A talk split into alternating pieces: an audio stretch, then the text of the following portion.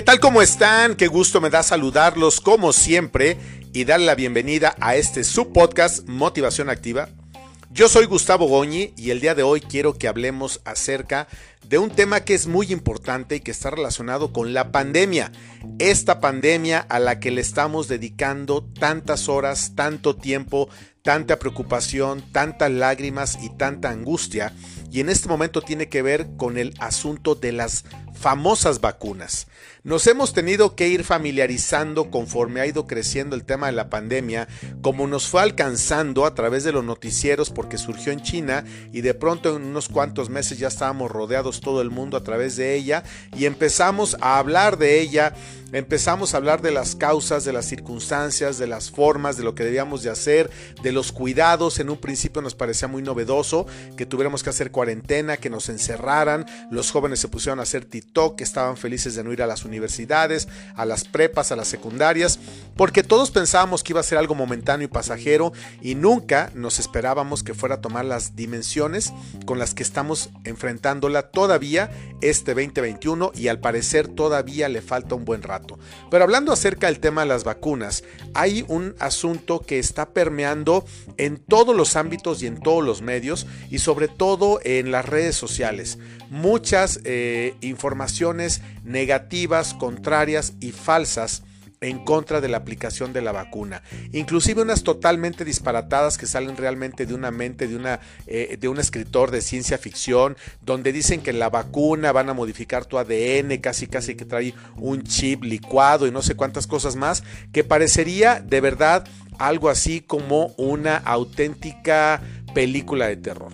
Esto a simple vista y sin mayores conocimientos científicos se antoja más que difícil, complicado y absurdo. Pero aquí el tema no se trata de si alguien puede creer o no en estas eh, conspiraciones que de pronto, insisto, parecen salidas de una película de ciencia ficción, sino más bien acerca de la responsabilidad personal que cada uno tiene en sí querer aplicarse o no la vacuna. Lo primero que tendríamos que decir es que pues las vacunas apenas están empezando a moverse, al menos de una o dos o tres laboratorios que al parecer ya pasaron la fase 3 y que supuestamente está totalmente comprobado que no causan daño. ¿Por qué digo supuestamente? Porque la verdad absoluta no la conocemos nosotros y yo creo que ni siquiera quienes las están fabricando. Pero lo que es un hecho es que al mundo le urge algo que pueda venir a ser un paliativo para tratar de evitar que más gente esté perdiendo la vida.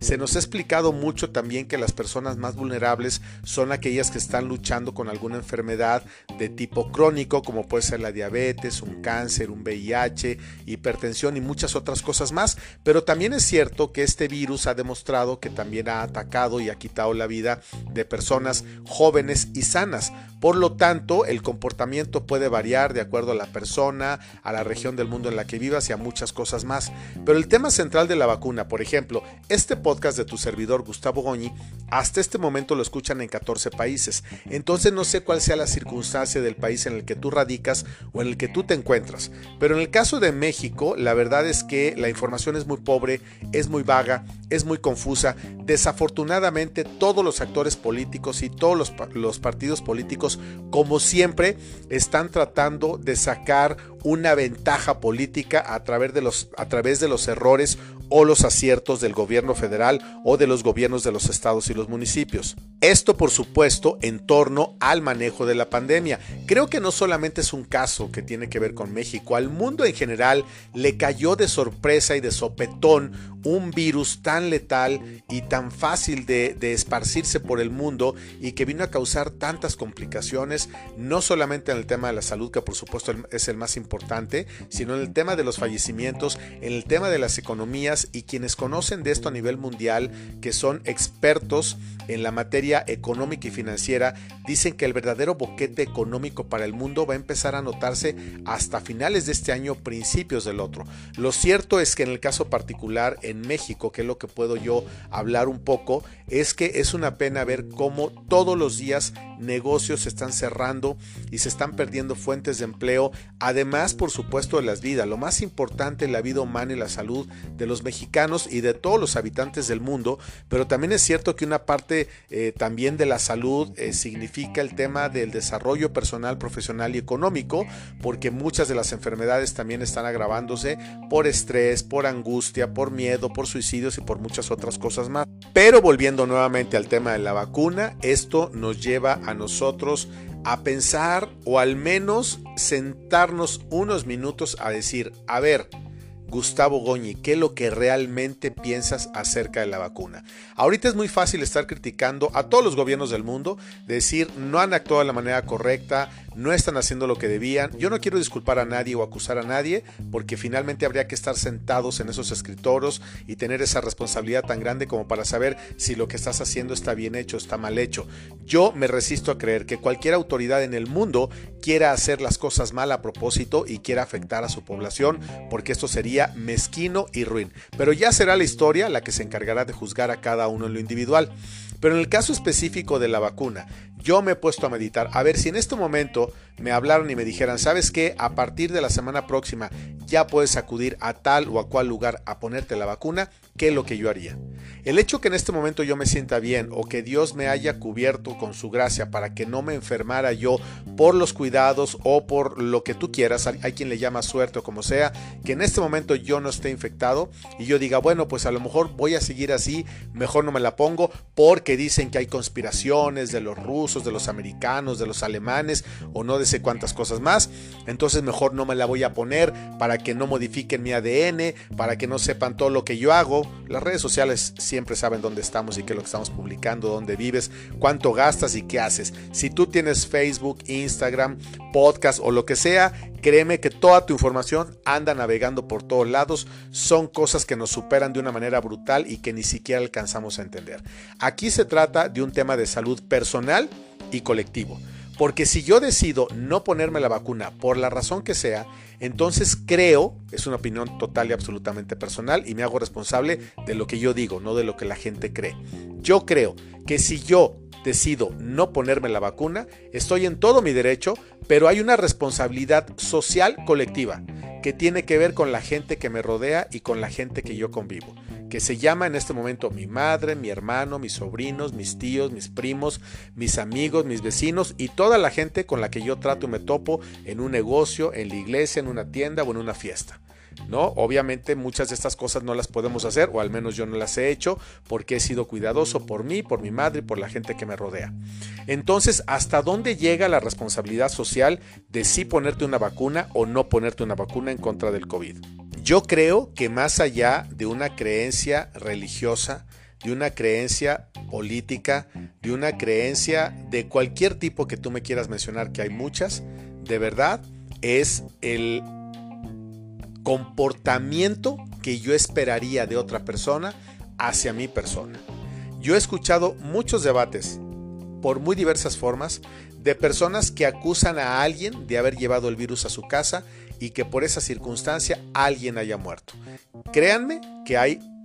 conflictos que han llegado inclusive a los golpes y a la separación de las familias, porque entonces de pronto todos nos vamos culpables de quién llevó el virus a la casa, porque de pronto puede haber cinco infectados en una familia y entonces quién fue es la pregunta del millón que aquí la verdad de las cosas ya daría igual quién fue el que lo llevó, sino el hecho que tenemos que estar conviviendo con ese virus y que en teoría el 80% de las personas lo pueden solventar de una manera eh, rápida, pronta y que no tenga tantas complicaciones. El otro 20% es un número muy alto que sí está expuesto a poder tener complicaciones serias que lo lleven a concluir la vida. Yo creo que todas las personas que han perdido la vida con motivo del COVID en cualquier lugar del mundo, si le hubiesen preguntado si le podían aplicar la vacuna para que se les salvara la vida una vez que ya estaban infectados, seguramente habrían respondido que sí, porque todos ellos yo creo que querrían seguir estando entre la gente que quieren. Por lo tanto, yo en lo personal considero que cuando exista la disposición o disponibilidad de estas vacunas en México o en cualquier lugar del mundo y cada uno de nosotros tenga el acceso a ella, una respuesta de honestidad sería el sí acudir a ponérnosla. Si alguien decide no hacerlo, está en todo su derecho. Creo que hay algunos países que inclusive van a obligar a su población a que lo hagan. Yo no sé si esto está permitido o no a través de los tratados eh, eh, internacionales de derecho y de muchas cosas más. Pero lo cierto es que, por ejemplo, ahora a casi finales de enero del año 2021, en la pandemia en un pico nuevamente muy alto, en lo que se llama una tercera oleada en algunos lugares del mundo, casi en todos. Muchos países están exigiendo que tú llegues eh, y que demuestres que no tienes el COVID. Entonces, en cierta forma, están limitando tus derechos de libertad, de tránsito y, de muchas otras cosas más, ¿no? Pero nos cuadramos mucho con todo lo que tiene, tiene que ver con el extranjero y no cumplimos con lo que tiene que ver con lo local. Entonces, inclusive, hay algunos países como Francia, como Alemania y el Reino Unido y muchos que no solamente van a exigir la prueba en la que tú compruebes que no tienes el COVID, sino que vas a tener que cumplir con una cuarentena de 10 o 2 o 12 días en un hotel entonces, esto tiene un significado pues muy alto en cuanto a la responsabilidad que están tomando aquellas autoridades y en muchos países que las vacunas están llegando a mayores cantidades que en el mío, que es México, pues la gente está acudiendo a ponérselas. Entonces, yo creo que mucho más allá de polarizar este tema, de verdad, de todo corazón y con mucho respeto, yo te invito a ti que me haces el favor de escuchar este capítulo, este episodio de mi podcast, a que pienses de manera muy honesta y muy sincera y lejos de cualquier prejuicio o complejo que podamos tener como personas, como nación o como comunidad de qué es lo mejor para lo colectivo y para toda la sociedad. Si tú decides no ponértela y por tu irresponsabilidad de pronto hay gente que sí se enferma, entonces vas a tener a lo mejor una carga emocional. Porque yo creo que la gran mayoría quiere tener acceso a la vacuna para poder estar un poco más tranquilos. No sé cuánto te dura la vacuna, si tenga una vigencia de un año o más. Es algo que no nos, no nos han aclarado de una manera muy certera y a lo mejor no lo hace para que no tengamos tanto miedo. Yo por ahí he leído que lo más que te podría ayudar sería un año. Pero bueno, si es efectiva, entonces bueno, habrá que seguírsela poniendo hasta que haya una inmunidad de rebaño, como le llaman los científicos, y entonces los cuerpos ya se vuelven inmunes a este tipo de virus, pero habrá otros, o yo no lo sé. Pero por lo pronto creo que al menos estamos obligados a meditar de manera muy seria, muy profunda, muy real y muy honesta de qué es lo mejor, si sí ponernos la vacuna o no ponernos la vacuna. En el caso personal de Gustavo Goñi, yo sí me la pienso poner en cuanto esté disponible. Creo que mi madre también lo hará, por supuesto lo voy a consultar con ella. Hasta este momento tiene 88 años de vida, está muy cuidada, está muy protegida, pero también tiene ganas a lo mejor de salir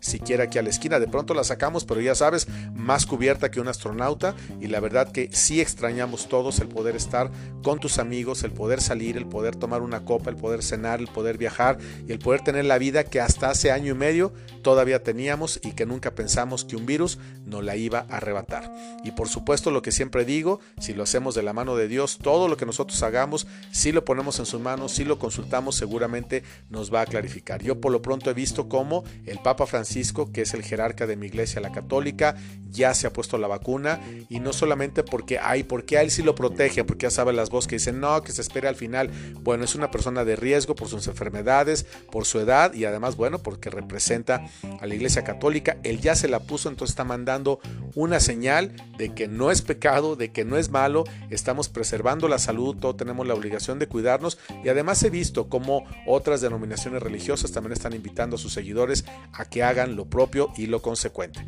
Entonces, obviamente, esta es una decisión absolutamente personal que únicamente te compete a ti. Yo quise dar mi punto de vista porque he visto este tema muy polarizado en las redes sociales y la verdad es que no debemos de echarle mal leña a un fuego que está demasiado encendido. Ya la gente está muy caldeada, hay gente muy lastimada, hay gente que está sufriendo y yo la verdad no quiero seguir enterrando muertos de gente cercana y querida porque mucha todos los días está enfermando, está intubada y está muriendo. Si una vacuna puede ayudarnos a tener un poquito más de tranquilidad, yo creo que todos tendríamos que pensarlo de manera muy seria en si ponérnosla cuando esté disponible. Paz y bien para todos ustedes, siempre.